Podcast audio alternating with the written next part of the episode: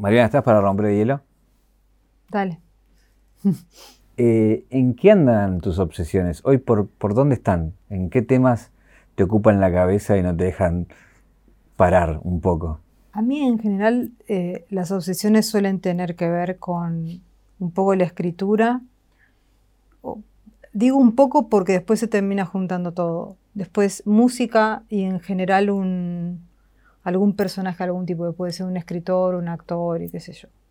En literatura estoy empezando a escribir una novela que claramente va a ser una novela de fantasmas. Así que estoy obsesionada con fantasmas, quiero decir, veo películas de fantasmas, quiero ver fantasmas, juego a la Ouija, estoy como tipo fantasma full.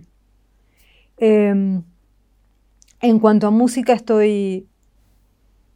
Yo escucho mucho música de todo tipo, pero en este momento estoy escuchando mucha música country, cosa que se nota en las botitas. Y mm, no sé por qué, pero me suena también muy, no sé, es, como una obsesión, es como si fuese una especie de nostalgia por una vida que no viví.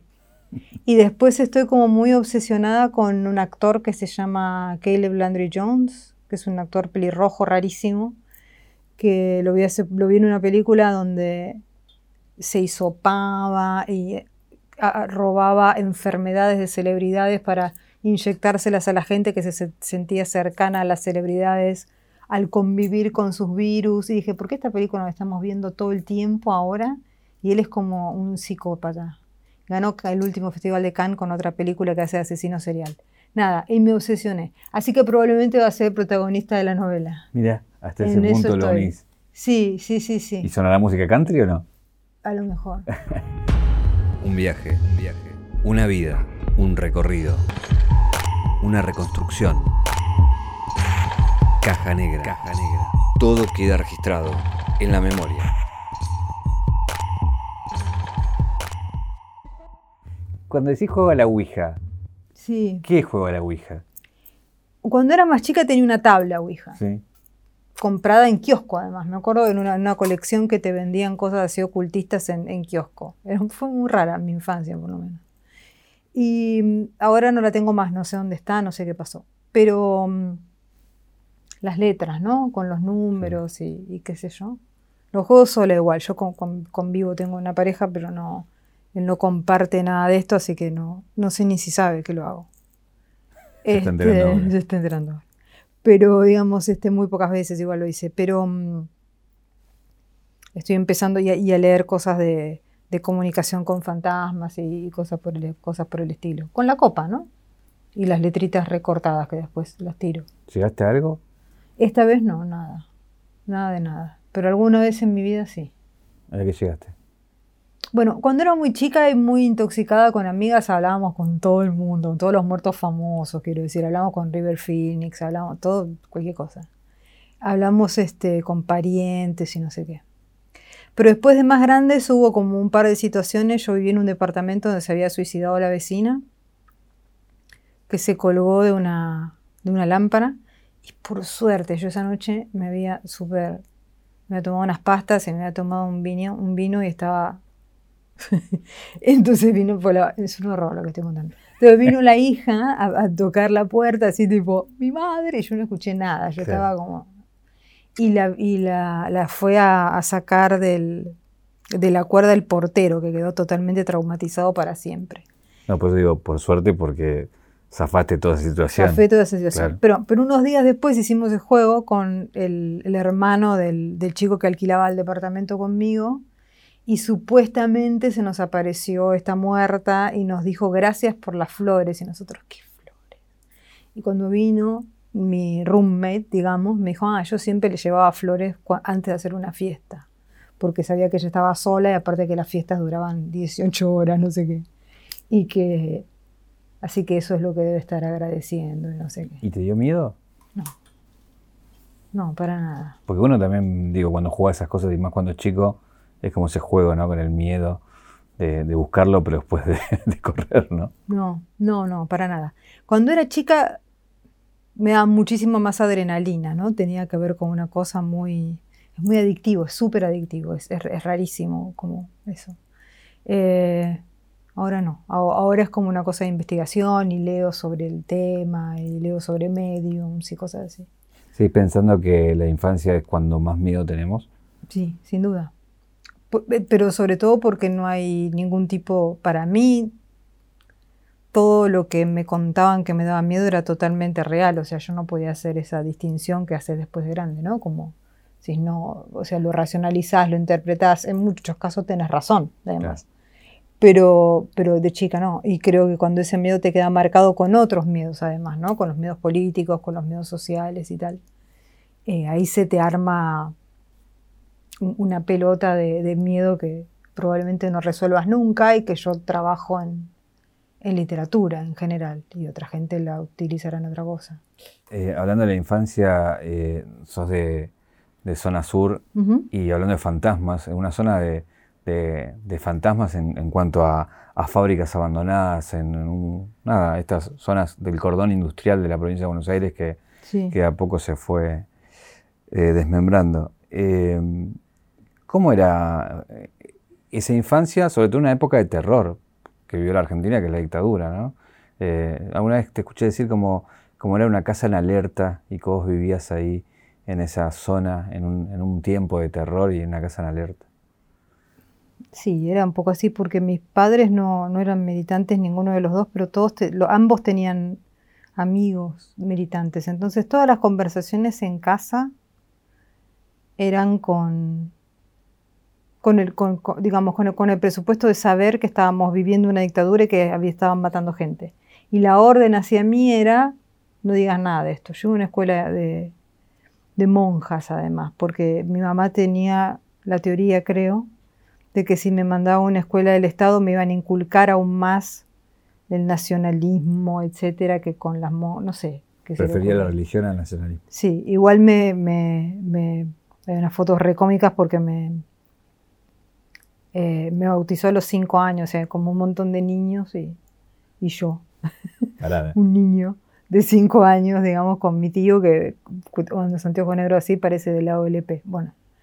Y mm, es el ambiente en casa, ¿no? Así como súper misterioso, de alguna manera. Y además que era como digamos, yo recibía toda esa información, pero mi sensación no era que estaba viviendo una guerra ni nada que se le pare. O sea, quiero decir, era como, hay un montón de muerte y ¿dónde está? Era como, bueno, como fue la dictadura, ¿no? Para, sobre todo para, para la gente que estaba en esta posición de tener la información, pero no estar ahí. Y mm, el barrio es un barrio Valentina Alcina casi, o sea, está, estoy en una cuadra de Valentina Alcina. Digo estoy porque después volví de más grande y, vuelvo de vez en cuando y tal. Y, claro, ahí hay un montón de fábricas abandonadas y ya yendo muy para Valentina Cine hasta la fábrica de Campomar, que fue aparentemente un campo de concentración o lo están investigando como eso, o sea, era bien, bien denso. Yo eso no lo sabía en ese momento, pero, pero ya las fábricas abandonadas tienen algo muy, muy, muy de asesino serial, ¿no? Y la época, que son esos 70, esos 70, 80, también tenía como algo de, no sé, algo muy de película de terror de sábado a la tarde, ¿viste? Que te pasaban como, sí, te pasaban el perro diabólico. te pasaban cosas ese clase B. Ese, e, ese clase B, o sea, como yo vivía como en ese mundo muy turbio. Eh, y y después me fui a vivir a La Plata, que también es una ciudad que tiene como toda su mitología misteriosa con los masones y el trazo que tiene. Y la catedral que supuestamente no...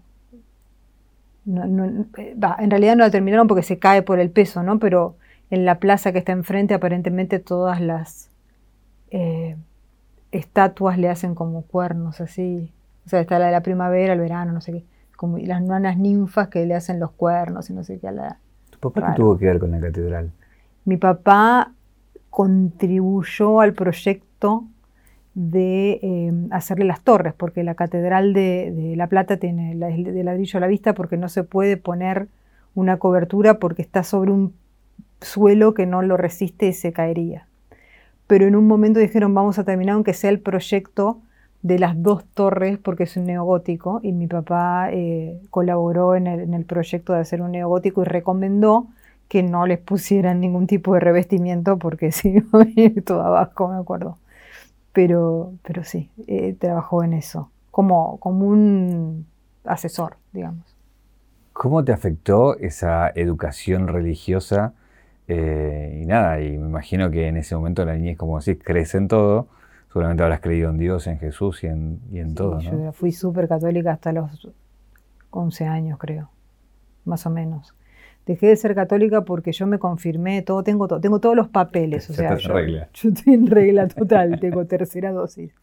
Y ahí cuando iba, cuando iba hacia la tercera dosis, que es la, la confirmación, me dijeron que me ponían, ¿viste? te ponen como un aceite y te dicen que vas a ver a Jesús. Y yo me lo tomé absolutamente literal. O sea, a mí la religión me gustaba por la literalidad. O sea, yo cuando me decía Jonás vivió dentro de una ballena, Jonás vivió dentro de una ballena, ¿entendés? No es una metáfora de nada.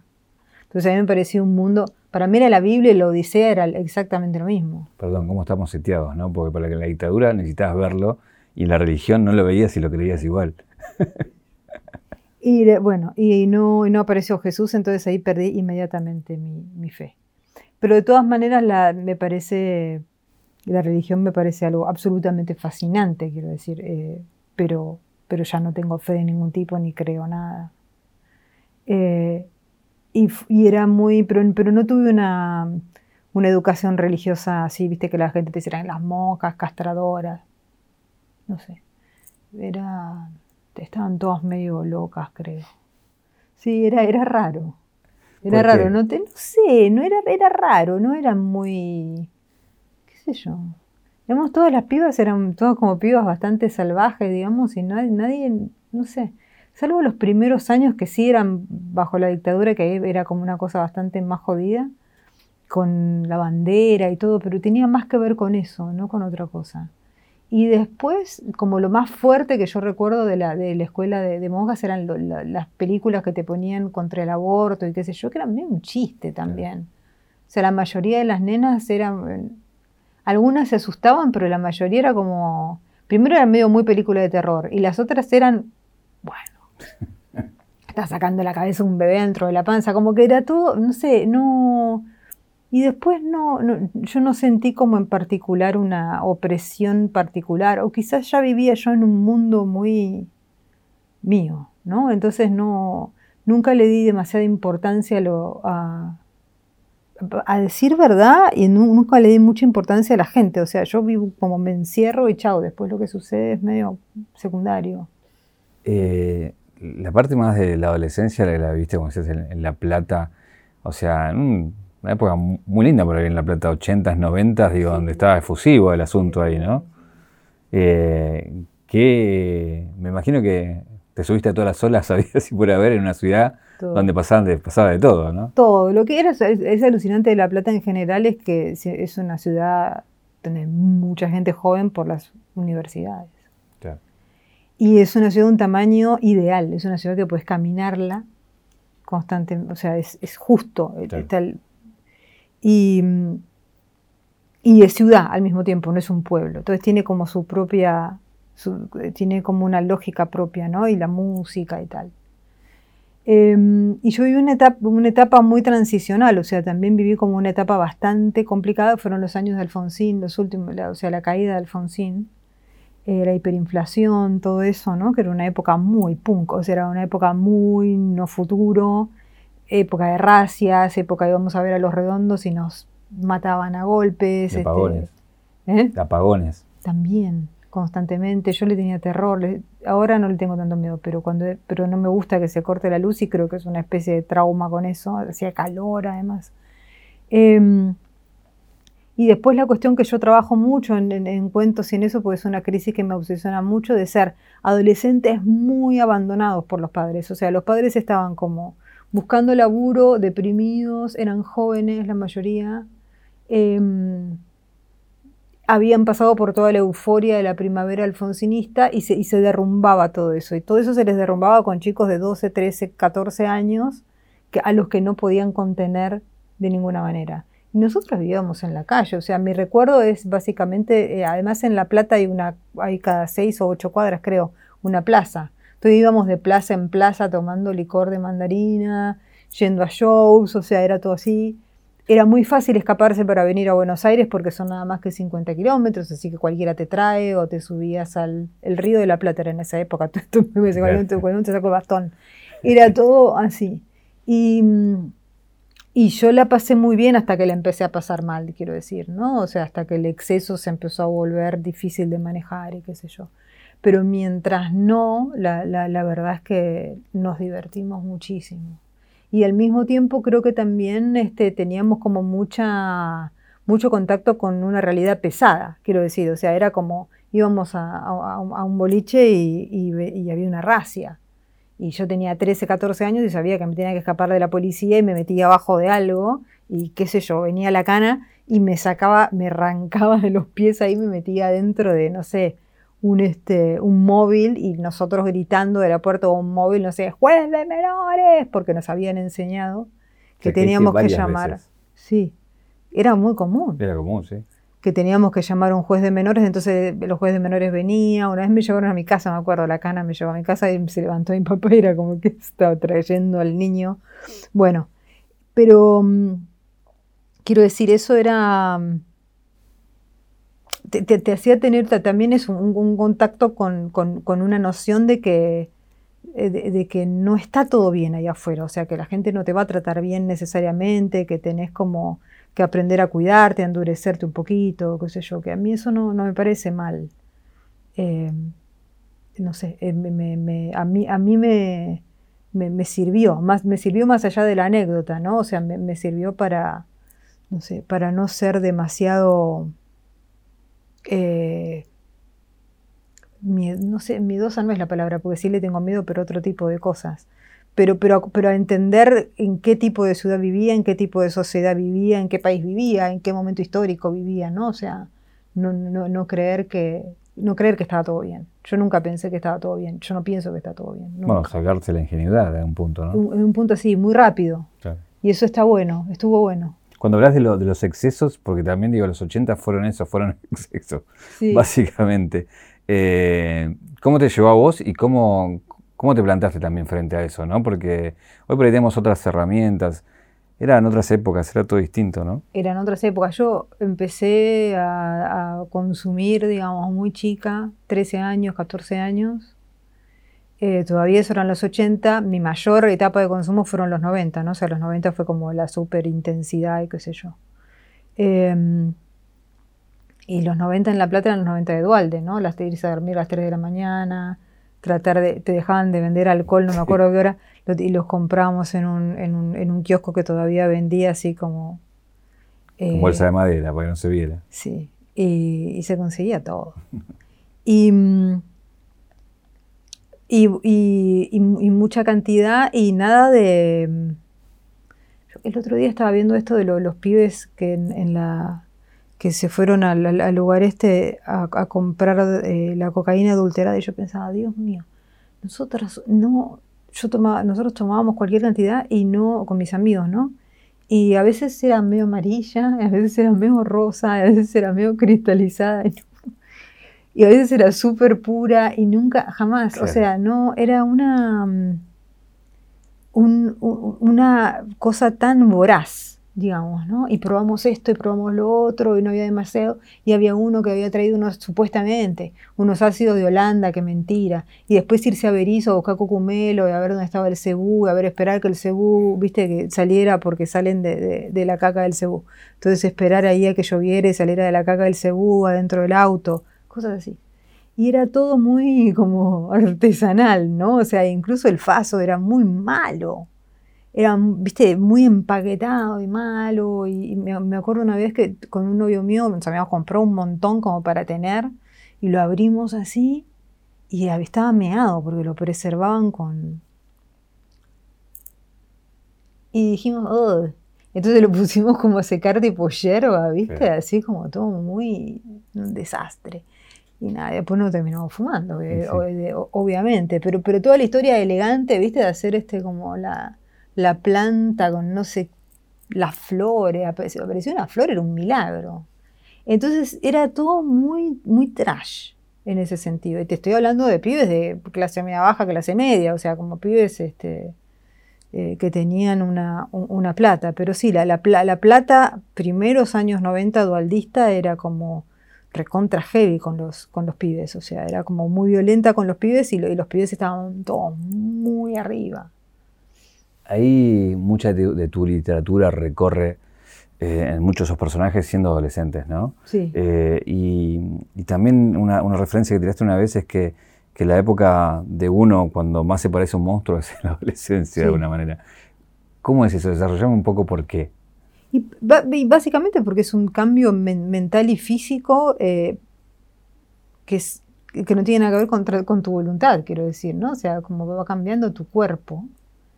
Em, y por primera vez, porque después van otros cambios de cuerpo, de cuerpo para los que uno está más preparado, pero este es el primer cambio de cuerpo del que uno no tiene la menor idea. Y de un, día para el otro sos básicamente otra persona. Y también estás muy enojado, estás rabioso estás rabioso, estás enojadísimo, estás, este, odias a tus padres, odias, te odian a vos, o sea, es como muy difícil relacionarse con la gente, eh, muy difícil relacionarse con tus pares. Eh, hay algo también de, monstruo de muchas cabezas, ¿no? Porque tenés como estos grupos de amigos o de amigas muy intensos y, chicos, en, general, que están todos como, como en la misma sintonía, casi pandillas, ¿no? Eh, entonces, y, también estás como en una etapa de transición de, viste, un día, yo, misma, un día tenía el pelo negro, el otro día tenía un, no sé, un diente de perro en el pelo, el otro día me lo había cortado todo, al otro día estaba, no sé, había escuchado un disco de T-Rex y decía, no, glam rock, nada, viste, boas de plumas, pantalones, Manic Street Preachers, eh, qué sé yo, todo así. O sea, todos los días era eso, ¿no? Como mutancia, mutancia, mutar y mutar y mutar totalmente y mutar de, carácter y de, y de, compañeros y de compañía. O sea, ¿cuántas veces cambias de amigos? Viste que la gente te dice, no, porque los amigos de la adolescencia, recuérdenlo. Los amigos de la adolescencia no duraban tanto. O sea, era un tiempo, estabas con un grupo de amigos y después cambiabas de onda, te parecían todos unos tarados, pero escuchabas a los Doors y vos ahora estabas escuchando punk. Entonces ahora eras punk esto será unos hippies sucios y ya. O sea, es todo como muy... Em, muy monstruoso en ese sentido, ¿no? O sea, como muy buscando y muy, como el monstruo de Frankenstein, muy huérfano también. Porque podés tener a tus viejos, pero no, no, no, no, carecen de interés en ese momento de la vida. Hay una cosa muy presente en, la generación de los 80 y los 90 que tiene que ver con la juventud. Nos vendieron una juventud eterna de un punto, ¿no? Sí. ¿Cómo, ¿Cómo pasaste cuando supiste que, que no es eterna, que uno después pasa a la adultez, tiene responsabilidades, que todo aquello que uno hacía cambió porque uno cambia también. Eh, ¿Cómo te fuiste llevando con eso? No, yo, a mí yo no me llevo bien con eso, la verdad. O sea, no soy muy consciente de que soy una persona adulta, con trabajo desde muy chica, tengo como responsabilidades hasta de mi casa, digamos, este, soy bastante, a pesar de lo que escribo y a pesar de mi personalidad, digamos, soy bastante ordenada dejé de, intoxicarme con drogas y etcétera bastante joven, cosa que también es algo que me parece que es elegante hacer. Yo lo hice porque me trastorné, pero quiero decir, casualmente además me parece que es una cosa bastante elegante. Em, pero hay, algo, digamos, del, cambio físico que no me gusta. Hay, hay, algo de, las últimas veces que no me gusta tampoco. O sea, de decir, viste, ¿cuántas veces más voy a poder hacer esto?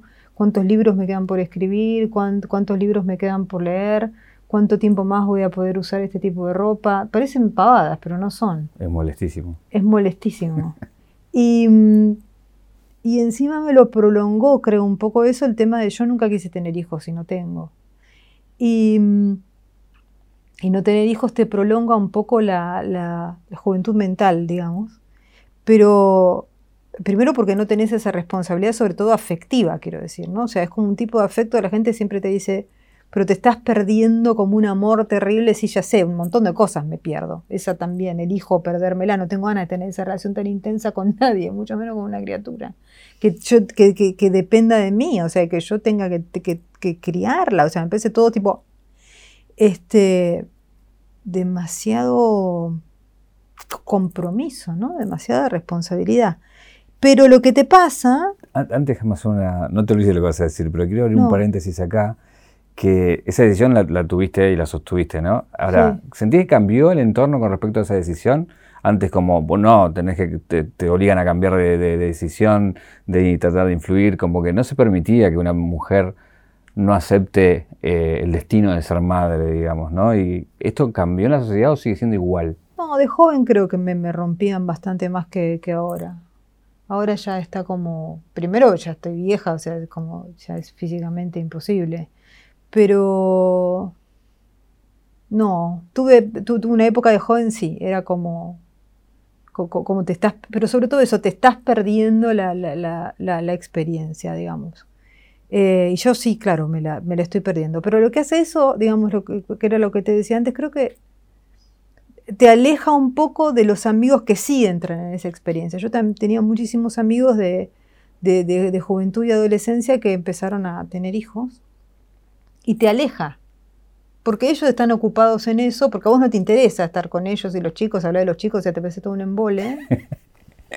te iba a preguntar eso, no te van a casa los niños directamente. Sí, pero no mucho tiempo. un rato.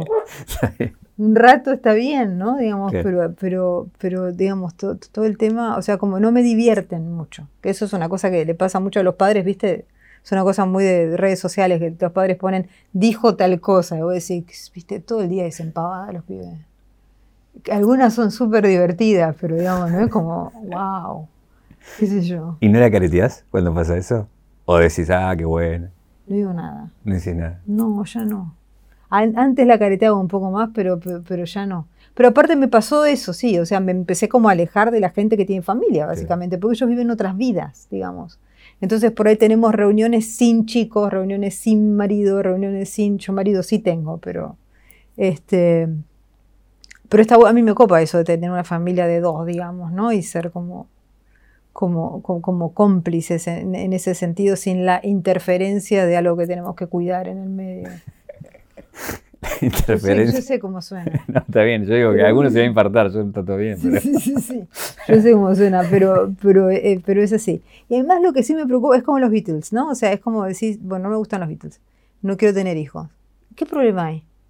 A todo el mundo le gustan los Beatles, todo el mundo tiene hijos, el mundo está explotado de hijos. ¿Esto es un ejemplo o no te gustan? No, no me gustan. Está, el mundo está explotado de hijos y fans de los Beatles. Totalmente, el mundo es eso, básicamente. Básicamente es eso. Entonces, uno decide que no. Y, o sea, a mí no me importa, qué sé yo. si no, yo tendría que estar furiosa todo el tiempo porque todo el mundo me, está diciendo, pero tenés que escuchar Revolver. Yo, escuché Revolver, hijo. Estuve 10 años siendo periodista de rock. Ya sé. Beatles for Babies es ya lo peor. ya es como. No, no, no, no, no, no. No, me muero. Es como un invento del Satanás. Eh, ¿Por qué te hiciste periodista de rock? Ya sé, todos queremos ir gratis a lugares, pero más allá de eso. Un poco por eso, sí, pero además porque yo era como un poco fantasiosa. Cuando Primero yo sabía que, que, podía escribir. O sea, ya había escrito una novela cuando empecé yo a, a estudiar periodismo. Me gustaba mucho el rock, era súper fan del rock, cerros y peces, shows, qué sé yo. Aparte me gustaban las bandas antes de escucharlas. Por ejemplo, leí una nota de algún periodista que yo respetaba mucho. Me gustaban mucho los periodistas de rock, los, los leía. Entonces leí alguno, el tipo decía tal cosa, me contaba cómo era tal banda, Rosso, por ejemplo. Yo era súper fan de Rosso. Claro. Y decía, ah, me voy a comprar este disco. Y por ahí tardaba un montón en comprarme el disco. Después me obligaba a que me gustara. La mayoría me gustaban. Y mm, lo que yo quería era causar eso un poco o sea, tener como ese tipo de influencia, o sea, yo sentía que esa gente te cambiaba la vida de alguna manera, o te, te abría la cabeza de alguna manera, y un poco también porque mm, fantaseaba que me iban a mandar a cubrir Glastonbury, que iba a entrevistar a David Bowie, después todo eso no. ¿Qué fue lo que más llegaste? Lo que más llegaste de decir, ah, bueno, por lo menos llegué a entrevistar a tal, o fui a tal lugar. Poquito, ¿eh? Mira, no, no, bueno. hiciste algún, alguno que vino de gira por acá o algo? Sí, pero no era muy fan. O sea, una cosa es llegar como llegás bastante arriba y otra es como que seas muy fan, digamos. Yo lo, lo más arriba por ahí que llegué, yo creo que fue Metallica, pero a mí no me gusta Metallica, entonces era como, es como, claro. bueno, no. Qué sé yo. Bueno, pues te gusta Nick Cave y si te dicen, te una entrevista. pero Nick Cave no, ni No podrías. No, ni loca lo entrevisto, ni loca lo entrevisto porque es un papelón. O sea, no, no, tampoco no, no puedo, no, no, no, no, no tengo. Y para mí personalmente, el cantante de Cult, Ian Asbury. Pero cuando, lo, cuando yo lo entrevisté ya no era fan de él. Me acuerdo incluso que le llevé mi primer libro que está dedicado a él. Porque el personaje está como inspirado en él en parte, después está inspirado en algún par más. Y lo llevé y no se lo di, porque en el momento yo sentí, este no es el mismo tipo. Era encantador el tipo, ¿eh? no es por eso. Sino porque yo ya no era esa misma persona, ni él era el mismo, el mismo tipo. Me acuerdo de haberlo ido a, ver en obras y gritar y llorar como una loca desquiciada pero ya cuando lo fui a entrevistar era, y para mí personalmente lo más arriba que llevé es Brett Anderson, el cantante de Sued, pero porque yo soy muy fan de Sued, no porque sea objetivamente lo más arriba. ¿Posta que lo seguiste en una gira? Sí, me fui en 2009, fue justo antes de la pandemia, fui a... 19, 2019. 19. Fui a verlos a, un par de ciudades en, Inglaterra, sí, en plan adolescente. En plan grupi. En plan grupi adolescente, además me perdieron la valija, así que... Me tuve que ir a un, H&M a comprarme ropa barata, hace un frío espantoso. Así que me fui con mi mochilita, mis tres pulóveres nuevos, la ropa que había usado en el vuelo. Ahora, lo loco es que de esta chica que decide estudiar esto por el fanatismo que tiene, después como escritora, digo que hoy, por ejemplo, Patti Smith elogie tu obra. Digo que gente que es de la música te lea y te idolatre, entonces al revés, te idolatre a vos. ¿Qué te provoca eso? Me encanta. Me encanta, pero porque, mm, pero no me encanta en plan cholulo, sino es como para decir, una de las cosas que, te pasan, yo creo, cuando, escuchas mucha música y escribís sobre eso y cuando sos chica, es como tratar de decirle a toda, esta, gente que es una cosa muy frustrante del fan, de ser fan. Es que te vean, vos querés que te vean. Querés que te, tú estás entre un montón de gente y decís, no, yo soy especial, de verdad, en serio. O sea, como, no soy, o sea, está bueno lo que hago, o sea, este, este, podría, no digo que seríamos amigos, pero no soy una más. Eh, suena súper soberbio, pero la verdad es que es así. Eh, sentís eso cuando sos chico y es muy frustrante, ¿no? Como decís. Y mm, entonces, nada, que salga una de, la gente que, que, consumiste absolutamente todo, escuchaste todo, fuiste fan, no sé qué, y está buenísimo este libro, decís, ¿viste? Que, está bueno lo que yo hago, o sea, que no, que no, te amé al pedo. O sea, que podíamos tener una, conversación, hay, algo de eso, más allá de, la, de lo emocionante que es, ¿no? O sea, qué sé yo. Pero, pero sí, está, está, bueno, me encanta, a mí me encanta. Bueno, los fanatismos son un poco también una parte de tus obsesiones, ¿no? Total. ¿Por, ¿por qué? Primero porque lo padecí y lo, y, lo, y lo, disfruté durante toda mi vida y siempre fue una cosa que traté de investigar de por qué me pasaba, porque no a todo el mundo le pasa y hay mucha gente que no solo no le pasa, sino que lo desprecia. Entonces yo quería saber por qué me pasaba, de dónde venía, qué origen tenía. Este, entonces, este, cuando fui más grande empecé a pensar en las... en que es un fenómeno cultural histórico, quiero decir, o sea, desde el, ¿viste? el culto a Dionisos y luego las fans de Liszt, o sea, con Liszt, el pianista, las mujeres se caían desmayadas, quiero decir. Y después la, mm, Lord Byron provocaba eso también, o sea, literalmente se desmayaban las mujeres, o sea, era como... Em, o, Dickens, Dickens, llegaban los, este, los, este, los, ¿cómo se llama? Los, este, los capítulos de los libros de Dickens al, puerto de Nueva York y la gente se agolpaba y se agarraba de los pelos para, creo que había algo así. Pero me, me, interesa más como culto de la personalidad de las celebridades, ¿no? de, los, de, los políticos no me interesa, me parece que es como otra cosa. Y me parece que hay algo ahí de, rito de pasaje, sobre todo cuando sos joven, que tiene que ver con, sobre todo con, con, con mujeres o con una energía femenina, llamémosla, de estar este, de volverse loco por, por, la música, el sexo, el estímulo, eh, eh, si querés las drogas psicoactivas y, todo eso, y, todo atrás de, una especie de, energía eh, dionisíaca, ¿no? de placer. Eso, a mí la, idea de, empezar a investigarlo, sobre todo en literatura, me vino, se lo conté un par de veces, pero es divertido, en un show de Backstreet Boys, que es una banda que yo me parece, en fin. Este, No, no me gusta. En la, pero no es porque no me gustan las, las boy bands, ¿eh? o sea, yo era refan de Take y qué sé yo, y como que entiendo el fenómeno, pero esto empecé como la nada. Y no me parecen sexys, o sea, no me, no me parece que merezcan este tipo de idolatría. Y la, el club de fans ya te acabas de cancelar. Bueno, este, son viejas. Este, son, mujeres Doble cancelación. Somos todas mujeres grandes, las fans de Backstreet Boys. Bueno, la cuestión es que era en la cancha de Boca, me acuerdo. Y me acuerdo que me impresionó mucho que gritaran las chicas sin parar, como si fuese una especie de coro, justamente. Em, y era un poco creepy, o sea, te da un poco de miedo, porque era como, como si se ordenaran. O sea, claramente no podían gritar todo el tiempo porque es totalmente imposible, pero tampoco podían estar de acuerdo en que eso no parara. Había como una especie de telequinesis rara, Carrie, ahí entre, entre todas ellas. Y ahí me di cuenta que estos tarados ahí arriba del escenario no tenían nada que ver con lo que les pasaba a ellas, que podrían haber sido otros. Y ahí me puse a pensar, para volver a los Beatles, pero por volver, si no hubiesen tenido a esas chicas gritando histéricas de esa manera, ¿hubiesen sido los Beatles? No lo sé. Si Elvis no hubiese tenido a, las chicas enloquecidas con sus movimientos y por ahí les parecía que, no sé, que era un tarado, no sé qué, y no, hubiesen gritado así, no se hubiesen enloquecido, no hay algo de designación, o sea, como que eligieran algo. Después terminé escribiendo una novela sobre eso, sobre el designio, ¿no? Este, pero, pero sí, me, me, interesa mucho por, por, eso, por el rito del, de pasaje, por, por la cuestión de, de esa energía femenina que, tiene que fluir y también porque como muchas de las cosas que me gustan, el terror, el género, los fans, suelen ser como cuestiones bastante despreciadas.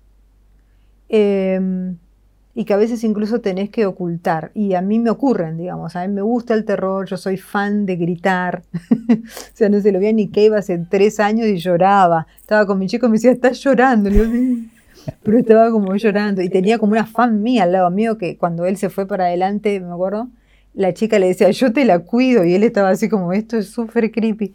Y era como, no sé, muy raro.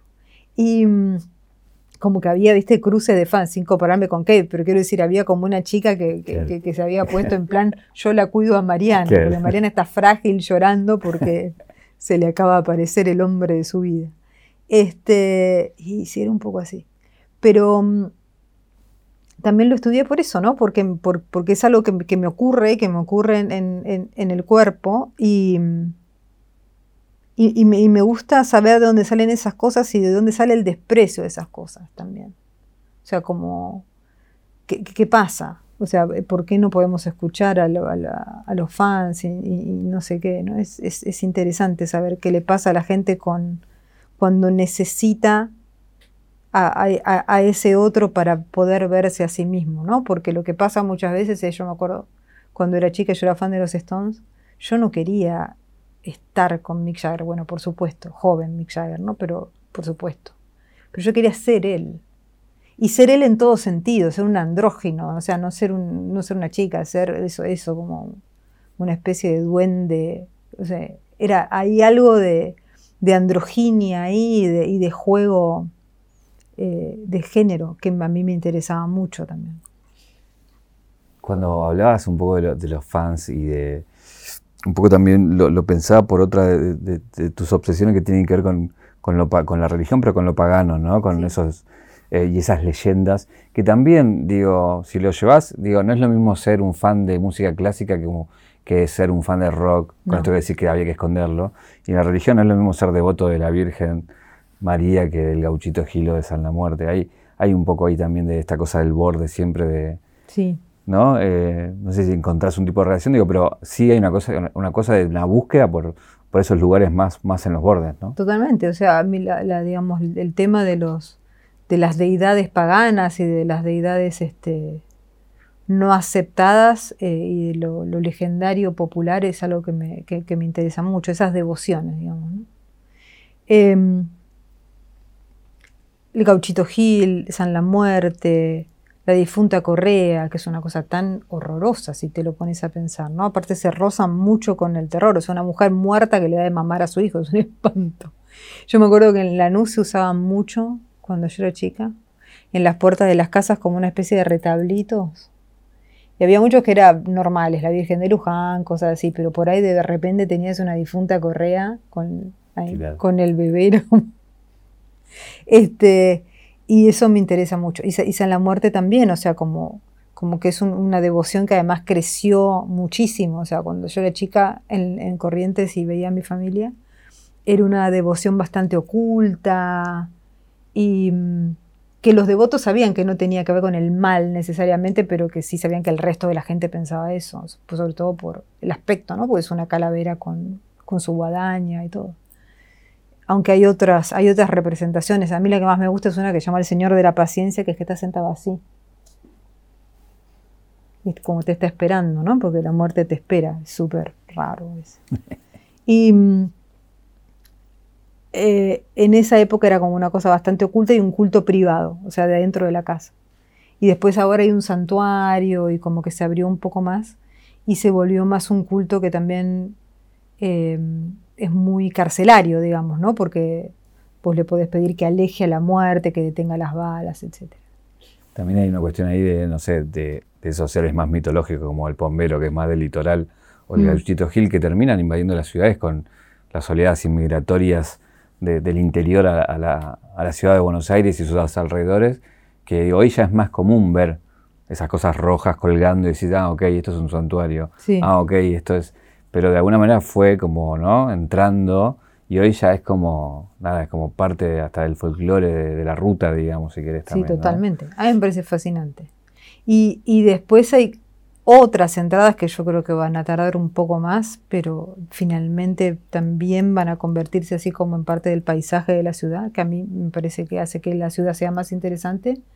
Que por ejemplo, no sé, eh, cómo, se cómo festeja la comunidad boliviana el Día de Muertos en el cementerio de Flores. Hacen pan de muerto, hacen cosas muy raras para, para la clase media porteña, digamos, ¿no? Eh, no, fue mi, la última vez que, que, ocurrió fue mi marido con una amiga nuestra boliviana y fue un día bárbaro porque estaba, había gente que, se peleaba con la gente que estaba como celebrando y que algunos estaban, habían bebido y qué sé yo. Eh, y vino la policía y como, y se pone un poco heavy, pero eh, son como, como, como, rituales que también se van a terminar incorporando a, la vida diaria, al, al paisaje diario de, de, las ciudades y a mí me parece fascinante. Y, siguen conservando su misterio, sin embargo, ¿no? porque siguen siendo no del todo aceptados y también las devociones son de, de personas que no son del todo aceptadas. Eh, recién hablabas de los, cementerios, del cementerio de Flores, digo, ¿no? Pero bueno, hay también una cuestión ahí tuya con los cementerios, también aquel famoso libro. Sí. Eh, no sé, ¿qué me puedes contar de cementerios que hayas estado, de tumbas que hayas visitado, de cosas que te hayas sorprendido, llevado? Montones. Lo que pasa es que el, digamos, los eh, yo al lugar que voy, voy al cementerio, siempre. O sea, para mí es un es, como un paseo esencial, digamos. ¿Viene de algo o te agarró un, y, empezaste? Empezó de chica con una cosa estética por, por chica, bueno, chica gótica, este, un poco desafiante y todo eso, ¿no? De entrar a los cementerios y tal. Y, y después el cementerio de La Plata, que lo mismo que la Recoleta, no son camposantos, hay, entonces hay enterrados muchos masones, hay como tumbas que son diferentes a, las tumbas comunes y qué sé yo. En La Plata hay muchísimas pirámides, como acá también en Recoleta también hay. Em, de más grande siguió como la, la, eh, obsesión, pero cuando empecé a escribir literatura me di cuenta además la cantidad de historias que había en el cementerio. No solo historias de terror, sino historias en general. La historia del santito, la historia de la muerta que no sé qué, la historia romántica, la historia del perro que acompañó al dueño, o sea, como hay un montón de cosas que en muchos casos se repiten, en otros casos son diferentes y depende también las diferentes culturas, eso lo fui aprendiendo después. Y después creo que cuando, cuando hay una compañera mía de trabajo que es Marta Dillon, cuando ella recuperó los restos de su mamá, que, había, que fue asesinada durante la dictadura, tuvo durante como un año creo que los restos de la madre en su casa y no sabía qué hacer con los restos, pues su mamá además era más joven que ella cuando recibió la noticia del equipo de antropología forense. Entonces, al final decidió enterrarlo en el cementerio de Moreno, donde estaba la tumba familiar. O sea, lo más normal del mundo. Y ese entierro fue un entierro absolutamente fascinante desde el punto de vista sociológico, en el sentido de que había gente que era amiga de ella, que era amiga de su mujer, que también es hija de desaparecidos, que era amiga de ah, yo, que otro palo. Bueno, como los hermanos, que también son otro palo, que son cristianos, que trajeron a curas, que hablaron, estaban madre de Plaza de Mayo, compañeros de, de trabajo de ella que nada que ver, compañeros de militancia de la madre, la madre también era abogada, así que había abogados, qué sé yo, de, de, que nada, que estaban como en otra secuencia, era muy como ecuménico de alguna manera, ¿no? Y muy este, en ese sentido artificial, porque después todo el mundo seguía con sus vidas y con sus mambos. Pero ese momento fue un momento muy especial. Y ahí dije, esto puede ser un libro, o sea, no solamente paseos míos frívolos, sino entender que es parte de mi historia, o sea, la, la idea de que una tumba con un nombre es un lugar tranquilizador, no es un lugar sobre todo para mi generación, quiero decir, ¿no? O sea, porque en mi generación el miedo era que tu cuerpo no aparezca, no que tu cuerpo aparezca. O sea, a mí que, esté el cuerpo con el, viste, con, en un lugar con la fecha de muerte y con la fecha de, nacimiento y que vos les puedas poner flores, ignorarlo, ir a insultarlo, ir a llorar, lo que sea. No importa. Pero es un lugar donde dejar el duelo. Pero el lugar donde, donde hacer el duelo era para mí importante. Pero después, qué sé yo, muchas cosas. O sea, el, los cementerios ingleses, me, cuando fui a ver a Sued, por ejemplo, eh, hay un cementerio que se llama Highgate, que es impresionante, que es un cementerio que la mitad es victoriano y que durante los años 60 hubo como una locura mediática de que había un vampiro ahí y fue todo el mundo a ver el vampiro y yo estuve buscando como los rastros del vampiro y por supuesto no encontré, pero sí lo que encontré fue el lugar donde están las catacumbas, que era donde hacían fiestas los Sex Pistols y qué sé yo, decían que era el mejor boliche en esa parte de Londres para, para ir a fiestas. Y cuando ves el lugar decís como, como estar bueno, está bueno. Como estar bueno, está bueno. Y después este, las catacumbas de París fue un lugar especialmente... Eh, impresionante para mí porque primero son muy abajo, tenés que bajar mucho, mucho, mucho. Es un lugar muy turístico y la gente conoce, pero yo tuve la suerte, entre comillas, de que había un turista italiano que cuando vio los huesos, los huesos están muy cerca tuyo. No digo acá, pero acá sí.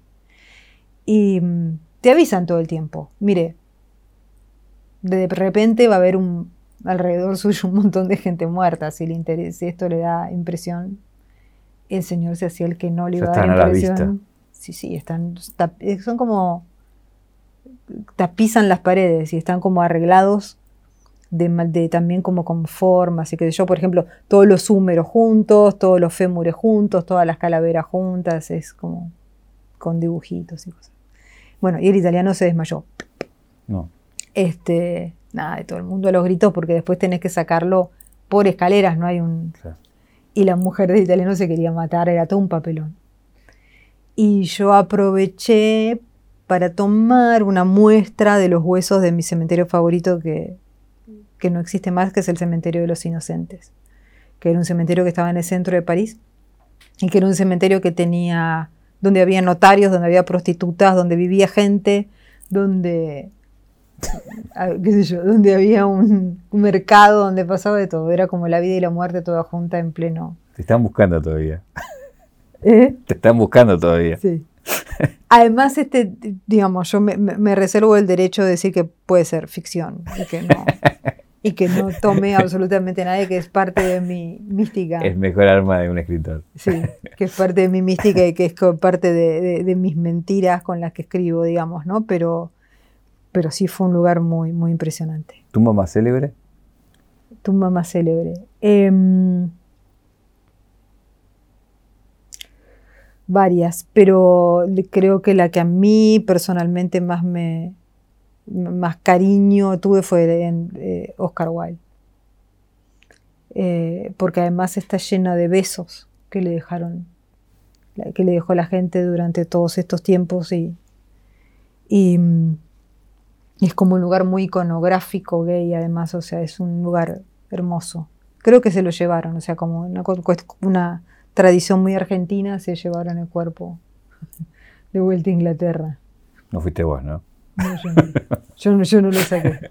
Y creo que ahora también lo arruinaron y le pusieron como una especie de, vidrio para que no puedan, porque es de mármol y que eso es como una esfinge, para que no puedan besar la esfinge. Pero yo llegué a verlo cuando todavía estaba en estado salvaje, digamos, ¿no? Y podías besar la esfinge y estar como, como cerca de, este, de este hombre que murió, por decir, en un tribunal que le gustaban los chicos, ¿no? O sea, como, sí, a mí me Quizá hubo otras, pero es la que a lo mejor más contenta me puse. Nunca escribí, nunca escribí sobre, sobre esa tumba. Hay una cosa que me gustaría charlar que tiene que ver con, justamente con el terror. Eh, esta cosa de, bueno, de lo que nos gusta, esta adrenalina que nos provoca, pero más el concepto del, miedo colectivo, ¿no? De que mm. un resorte que sí o sí tiene que tener el terror para vos es el miedo colectivo, ¿no? Y que muchas veces, digo, te escuché hablar alguna vez de, del ejemplo de Carrie, Mm. Eh, con esto de las matanzas estudiantiles y los vampiros y, su explosión en los 80 con, el HIV mm. como miedo social. Eh, y, es algo que vos también, digo, en tu literatura fuiste explorando sobre algunos miedos colectivos, ¿no? Hablamos de la dictadura, el caso de Ezequiel de Monti, eh, con la violencia institucional y esto de, tirarlo a un riachuelo para, que nadie que se ahogue ahí. ¿Eso viene de Stephen King? ¿Dónde descubriste que eso motivaba también, digo, ahí una búsqueda? Yo descubrí que Stephen King lo hacía. Ah. O sea, que Stephen King tomaba cuestiones de la realidad de los Estados Unidos o de la realidad social en general. El resplandor, si vos te pones a pensar lo que le pasa al personaje del resplandor, es que es violento con su familia. Y cuando se va al, hotel al que se va, el hotel está, tiene un fantasma que es un fantasma que también mató a su familia, son las mellicitas. Em, con vestidito celeste. Em, entonces el fantasma, digamos, del hotel, ¿es él o, realmente es él o lo atrajo a él para perpetuar esa violencia qué sé yo? Entonces me di cuenta que él lo hacía así con cosas como este, privados sociales, digamos, ¿no? Pero también con, grandes miedos, él le dice factores de presión fóbica de su sociedad. Entonces yo dije, bueno, esta sí, este es el terror moderno, ¿no? Este es el maestro del terror moderno.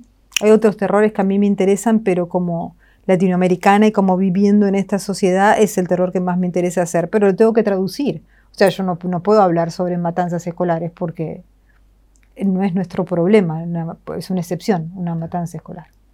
Em, nuestros problemas son otros, digamos. Y mm, es el miedo a ser pobre. Entonces de eso escribí en un cuento de llama El Carrito pero después como de cosas o privadas o que tienen que ver con, cuestiones que tienen que ver con el cuerpo femenino, eh, la automutilación, por ejemplo, que la uso en, varios, en, varios cuentos, eh, la anorexia, que también lo uso en varios cuentos, la violencia machista, que lo uso en un cuento que es el, las cosas que perdimos en el fuego, de las mujeres que deciden quemarse. Yo, para mí es un cuento de ciencia ficción en un punto.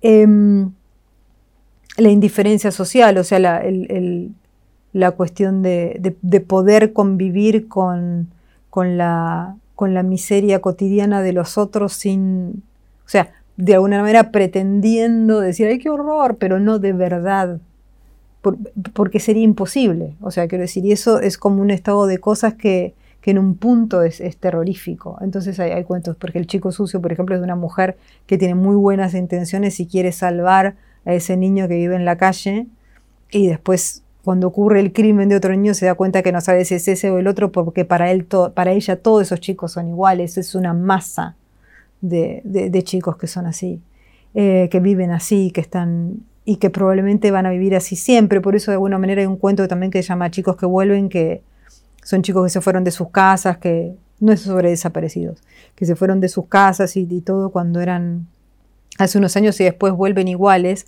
y tiene que ver con ese círculo ¿no? de, la, de la de imposibilidad en, muchos de nuestros países eh, de, poder salir de un, estado de cosas de injusticia y, desigualdad a la que te terminás acostumbrando, quiero decir, porque no queda otra.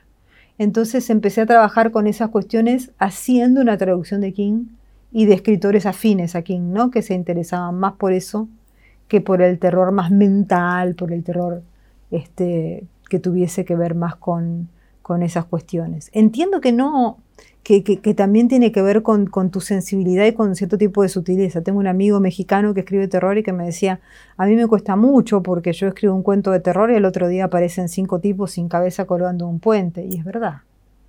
Al otro día y al otro día aparecen 27 cadáveres adentro de un, de un, este, de un container que traslada helados con un osito con un helado afuera, no sé, no puede llegar más, es muy difícil yo hablo, hablo con él a veces y le digo que no se trata de competir con la realidad, sino verla de vuelta y de alguna manera devolverla al estado original de horror que, tuvo que ver con eso, ¿no? Y no, y no naturalizarla o normalizarla. Em, pero entiendo los, los, contextos, entonces em, yo hablo de, de, Latinoamérica, pero en realidad estoy escribiendo sobre Argentina. Lo que pasa es que muchos de, nuestros problemas se pueden ser comparables, quiero decir, y otros no. Recién hablabas de, la, de caer en la pobreza. ¿A qué le tenemos miedo como argentinos según tu visión? Yo creo que la clase media argentina, que es lo, que más conozco porque a la que más pertenezco, yo, yo, creo que ya no soy más clase media, que soy pobre, pero todavía le digo clase media porque mis padres son profesionales y qué sé yo, pero bueno. Em, esa, digamos, al, problema tan argentino, digamos que es este, que cuando caes, no salís. ¿Viste? O sea, como una especie de... Entonces eso hace que al, que al, otro que ya cayó, en vez de, tener, eh, no sé, como una especie de, de, onda, de, no, no, me gusta decir solidaridad, de todas esas cosas, de onda, digamos, de entender que está pasando algo, de... No, es como rechazo inmediatamente. Y ese rechazo es el miedo. Después de eso que se le dice homofobia y no en realidad lo que realmente es, que es rechazo, no es miedo.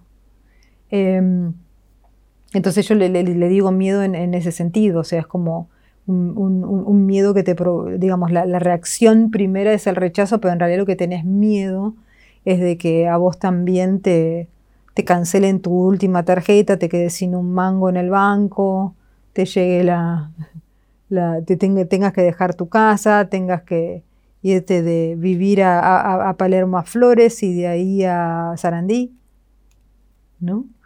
Y de ahí a Budge y no termina nunca. Este, eh, y creo que eso mm, a la gente le da terror y además de darle terror la vuelve mala. O es como un doble, ¿no? La vuelve cruel es, como una especie de, doble conversación del mal y, del terror. Y a mí explorar esas cosas me, interesa. Em, también, eh, por ejemplo, alguna vez escribí, después no volví, pero creo que voy a volver a escribir sobre eso, del tema de, de migrar, ¿no? O sea, yo empecé a sentir, eh, sobre todo en los 90, cuando empezó a irse, empezaron a irse amigos a, a España, sobre todo a Barcelona, no sé por qué elegí en Barcelona, ¿no? Porque es lindo, supongo, porque como hablas en catalán es como re difícil, no me importa. Se fueron para, para Barcelona y estaban como, no sé, había como, como, cierta cosa de despreciarte por haberte quedado, o sea, haber vuelto al, al, origen de los parientes europeos, ¿no? Como una cosa también súper reactiva y que vos no ves tanto en otros inmigrantes, ¿viste? Vos, vos, vos no hablas con un con un inmigrante de, otro lugar y odia a su país. O sea, hay, algo ahí que es muy profundo, sociológico, que yo a mí no me interesa eh, contarlo en, esos sentidos, en ese sentido, pero sí contar eh, las reacciones que, provocan todas esas cosas y, llevarlas al terror, quiero decir, ¿no? O sea, entenderlas, verlas y llevar, darles una vueltita de tuerca y, llevarlas al terror. Eh, me imagino que te lo han preguntado muchas veces, pero bueno, ya que te tengo acá lo voy a hacer. Por ahí cambió con el tiempo, pero hoy tu miedo, ¿cuál es tu miedo más grande, digamos? No, la enfermedad siempre, la enfermedad y el sufrimiento físico. Eh, y le tengo bastante miedo a la violencia en términos de la guerra y cosas por el estilo, ¿no? Pero la enfermedad y el sufrimiento físico es algo que, me, que, que, realmente me da, me da miedo. Me empieza como una especie de tobogán, ¿no? Como algo que, que empieza y que no va, no soy del todo hipocondríaca. Con los años me estoy volviendo un poco más hipocondríaca, no del todo. Pero no. no ¿Cuál está en tu top, tu top one? Mi top one. Eh, esto, si puedo elegir esto, ¿no? Cualquier cosa que me duela o que exija un tratamiento muy, muy, muy largo, digamos. Hay muchas enfermedades, porque además, siendo mi madre médica, yo me leí como todos sus libros, así que no sabes la cantidad de cosas que te pueden pasar horribles. así que cualquier cosa que exija, porque además este, la, la, disciplina, ¿no? O sea, el momento en que el cuerpo falla, a mí eso me da, me, da, me, me, da, me da pero que falla en serio, no te estoy hablando de, qué sé yo. Si yo tengo migraña, no pasa nada, me la banco, me tomo algo, ya fue. Pues seguís. Y seguís, pero digamos, cuando el cuerpo falla y realmente el cuerpo se convierte en una en, una carga, me, también me, fascina como explorarlo desde, la ficción, ¿no? Pero hay algo de, cuando el cuerpo falla definitivamente que, que, sí me da, me, da miedo. Y que es una cosa terrible y hasta, no sé, como dura de decir para, para la gente que, lo está padeciendo, bancándoselo y curándoselo, ¿no? Pero pero a, mí, a, mí me, da, me da miedo, el sufrimiento físico me da mucho miedo. Quiero ir terminando por donde empezamos eh, y preguntarte ahora por qué, después de haber pasado por todos los lugares que uno puede pasar en el género, ahora estás en la etapa fantasmas, digamos. Yo creo que, la, que, la, que eh, es un lugar común absoluto, pero creo que tiene que ver un poco con la pandemia sobre todo con el primer año de la pandemia, ¿no? Había algo fantasmal, algo de, del, silencio, del, no saber, de la presencia de la muerte muy palpable. O sea, todo el mundo, todo el tiempo, ¿no? todo el mundo se muere. Eh, y, pero no estamos todo el día contando. ¿Te acuerdas los primeros días? O sea, sigue pasando si vos pasa redes sociales, pero los primeros meses era todo el tiempo contar cuántos enfermos hay, cuántos, cuántos muertos hay, cuántas camas hay, o sea, era constante, constante. Y si sos una persona como yo, que esas cosas las, obsesionan, digamos, creo que fue la de adulta, digamos, la, vez que sentí más cercana la, la presencia de la muerte y el y, ese miedo como susurrado, como cuchicheado que provocan los, los fantasmas, ¿no? Aquel tiene, el otro no tiene, aquel tiene, aquel... O sea, como la como, como esa cosa misteriosa y, medio de, ocultarlo y que yo que después se pasó. Y mm, yo estaba trabajando sola en casa, no tuve que trabajar, de hecho, no tuve que trabajar presencial hasta ahora. Y mm, yo misma notaba como te vas cómo el aislamiento te va convirtiendo en un fantasma, o sea, como uno puede, vivo, puede convertirse en un, fantasma tranquilamente, o sea, yo sentía que si me ponía un velo blanco y salía a las 3 de la mañana por las calles, la en vez de llevarme presa por no estar con mi documento terminado en par, se me iban a mirar por la ventana y espantar todos, digamos, y me, me parece que, eso, ¿no? Las ciudades vacías, las ciudades ocupadas por, animales, ¿no? O sea, como la... Em, por delivery también. por delivery, pero también creo, creo que, fue, que, fue, un poco, fue un poco eso, la, e, e, esa sensación, ¿no? Y la sensación también de... Yo hace mucho que tengo ganas de escribir acerca de la, de la crisis en Argentina, pero de la crisis constante económica, ¿no? Y cómo eso te, mm, más allá de esto que estábamos hablando, como que pasé un poco de la etapa de la crueldad y que te haga malo y qué sé yo, eh, y empecé a, sentir la sensación de que te haga desaparecer. O sea, yo a, veces siento como que te hace desaparecer, o sea, como que, que, desapareces, que, deja, estás viviendo en un lugar o, de una, en una situación que deja de funcionar. Como que te gana. Como que te gana y vos estás ahí en una especie de loop, ¿no? Contando siempre lo mismo, yendo a buscar tu tarjeta de crédito que nunca llega, es una, es, muy prosaico lo, que voy a decir, pero eso te, el fantasma cuando aparece, viste, siempre, o en muchos casos pide lo mismo, o sea, dice, estos no son mis huesos, son los de otro, yo estoy enterrado allá y quiere que se lo arregles, ¿no? Pero el problema es que cuando se lo arreglas después de la muerte, en realidad no estás haciendo justicia, estás, aunque lo apacigues al fantasma, aunque le concedas esto que está pidiendo, porque eso tendría que haber sucedido en vida. Entonces mi, sensación, digamos, este, de, esto de, de, que te gana es que como en vida nunca, en vida siempre tuviste esa insatisfacción, digamos, y como que ya estás de alguna manera la queja es un estado muy fantasmal, ¿no? La queja y la repetición, al decir me pasó esto, me pasó lo otro, desperdicié mi vida, no pude, o sea, como, como esta, esta cuestión, por eso digo la, crisis argentina, no solamente en el sentido de los hechos o de la maldad o del desprecio o la discriminación y qué sé yo, sino como esta cuestión melancólica y, desesperante de sentir que, que no se puede salir de una situación, como un fantasma no puede salir de su situación y se ve obligado a contarla y contarla y contarla una y otra vez. Y que aunque lo apacigues, o sea, a mí me gustan las películas de terror que cuando al fantasma lo apaciguan vuelve y te agarra de la pata, porque es la verdad.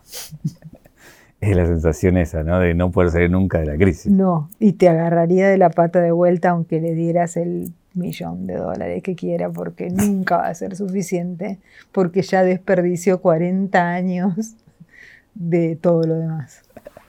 Eh, tengo una caja negra. Voy a sacar primero eh, un regalo que le hacemos a nuestros invitados. A mí me encantan los regalos. Abrilo, que es eh, de 0802 Roach. Eh, calculo que te va a gustar mucho porque te veo tus, anillos. Sí, no, y aparte queda súper, mira. Sí. Así que. Queda súper. Wow. Perfecto. Perfecto. ¿Sabes qué? Pregunté qué te ponía en la caja y todo el mundo me decía una vela. No sé por qué te relaciona con que pongamos una vela. Y quiero hacerte la pregunta. De horror. claro, que sé que no crees en, ya lo dijiste, que no crees en nada, pero si tuvieras que alguna vez, la, vela está con esto, está con rezar la fe, ¿no? Si tuvieras que alguna vez usar ese recurso, ¿a quién le prenderías? ¿A quién, ¿En quién creerías? O por ahí tenés, y no lo sabemos si crees en alguien y decís, bueno, es momento de decirlo. a tres personas, creo. Se lo prendería Rambo, al poeta, eh, porque lo amo y porque soy súper fan y, y, creo que me... No sé, lo, tengo como una especie de santo maldito, una cosa así. Y también se lo prendería a San la Muerte. Yo no, no soy devota de San la Muerte, pero me doy cuenta que tengo como 17, 18, no, no sé si tantas. Pero tengo muchas imágenes en mi casa y qué sé yo. Me parece que ya llegó el momento de, de, nada, de comportarme como una adulta con este santito y, y, rendirle un poco el, homenaje que se merece porque estoy como coleccionándolo como si fuera Darth Vader y no, Y, no es eso. Así tercera? Así que sí. Y ah, esto se lo prendí de verdad. En la Copa América le prendí una vela a Diego Maradona. ¿Sabes que dijimos eso fuera de cámara? Le voy a prender a Maradona, dijimos, te lo juro. Se lo prendí en la Copa América, sí. Mirá. Eh, la Copa fue como, estaba tan convencida de que íbamos a perder ese partido y mm, mi marido estaba siempre está pesimista con lo mismo, y qué sé yo, él es australiano, así que él no, la pasa bien y todo, pero no, pero no, no padece el fútbol, no, no le pasa lo mismo. Eh, y yo dije, yo le voy a prender una vela a Diego, porque esto no. Tiene una foto de Diego y le, le prendí la, la, vela a Diego, porque si no, no. Y nada, bueno, ganamos. ¿Dónde conociste a tu marido australiano? Mi marido em, recorrió el mundo en bicicleta durante seis años eh, salió de Australia, hizo el, sudeste asiático, hizo África, India eh, y toda América Latina, cruzó Brasil en, este, en bicicleta, bueno, y Australia que es enorme, así que en eso haber tardado como, no sé, seis o siete meses hacerlo, no lo sé. Y cuando pasó, y estaba haciendo una campaña en, en ese momento que era la campaña Jubilee 2000, que era una campaña para informar en, ciertos países acerca de la deuda, de los, la deuda con el FMI de los países del tercer mundo, y era una campaña que en ese momento se estaba haciendo para que se bajara. Entonces tenía como diferentes sponsors, digamos, gente que hacía así como cosas locas tipo este. Este lo hacía además porque además le gustaba viajar, quiero decir, ¿no? Pero pero estaba con eso y, y hacía notas en, los, este, en, los medios contando el, este viaje que era una locura y además este, este, explicándolo que lo estaba haciendo por eso como una especie de, de, sponsoreo eh, con, contenido. Digamos. ¿Hiciste una nota? Le hice una nota. Le hice una nota, empezamos a hablar de música, le gustaba PJ Harvey, a mí también. Empezamos a hablar de música, yo fui muy eh, profesional, supongo. Así que la publiqué, eh, le di mi teléfono y todo, pero le escribí eso después. ¿Y paró la bicicleta? Estuvo un mes acá cuando pensaba irse una semana, pero después me dejó el guacho. Y se fue a Chile, yo lo seguí hasta Chile. Nos encontramos en Chile, estuvimos en Santiago un montón de tiempo, tuvimos una despedida muy dramática y después quedamos en contacto por, por este mail y, precariamente por mail empezaba el, el, chat de Gmail, me acuerdo en esa época, 2004, 2005, y, y bueno, hasta que llegó un momento que en Australia él me escribió, me acuerdo, y me dijo, creo que estoy creo que, podemos pensar en vernos de vuelta y qué sé yo, eh, pero mañana me voy a cruzar el desierto, o sea que hablemos en 15 días. Yo le digo, no te puedo creer que es tan degenerado. Y después me empezó a llamar del desierto, de los palos del desierto, yo escuchaba el viento. Y lo decía, ¿te acordás con las, estoy hablando de 2004, 2005, que uno que tenía que raspar, las, raspar las tarjetas. La tarjeta con esos números infinitos que era como el CBU. Es como el, el CBU antes del no sé qué. Este, así que bueno, eso, estuvo muy, estuvo muy bueno. Eh, yo me fui a Australia, él se vino para acá. Eh, yo fui a Australia de vuelta y después decidimos este, que, íbamos a vivir acá. Eh, no sé qué pasará en, algún futuro, pero por ahora estamos acá. Un lindo cuento. Es un lindo cuento, pero sin terror, es un cuento, un cuento fantástico, en realidad. si vamos a la caja negra de tu vida, esto que simboliza un poco lo que graba los recuerdos nuestros y demás. Eh, ¿Qué escena de tu vida te convierte en, la Mariana Enríquez que conocemos hoy? Creo que cuando era muy chiquita no me gustaba salir a, jugar con amigos y, todo eso. Los días de sol y tal en el barrio. La Lanús era muy barrio cuando yo era chica y me acuerdo de mi mamá que una vez estaba enojada conmigo, no sé por qué.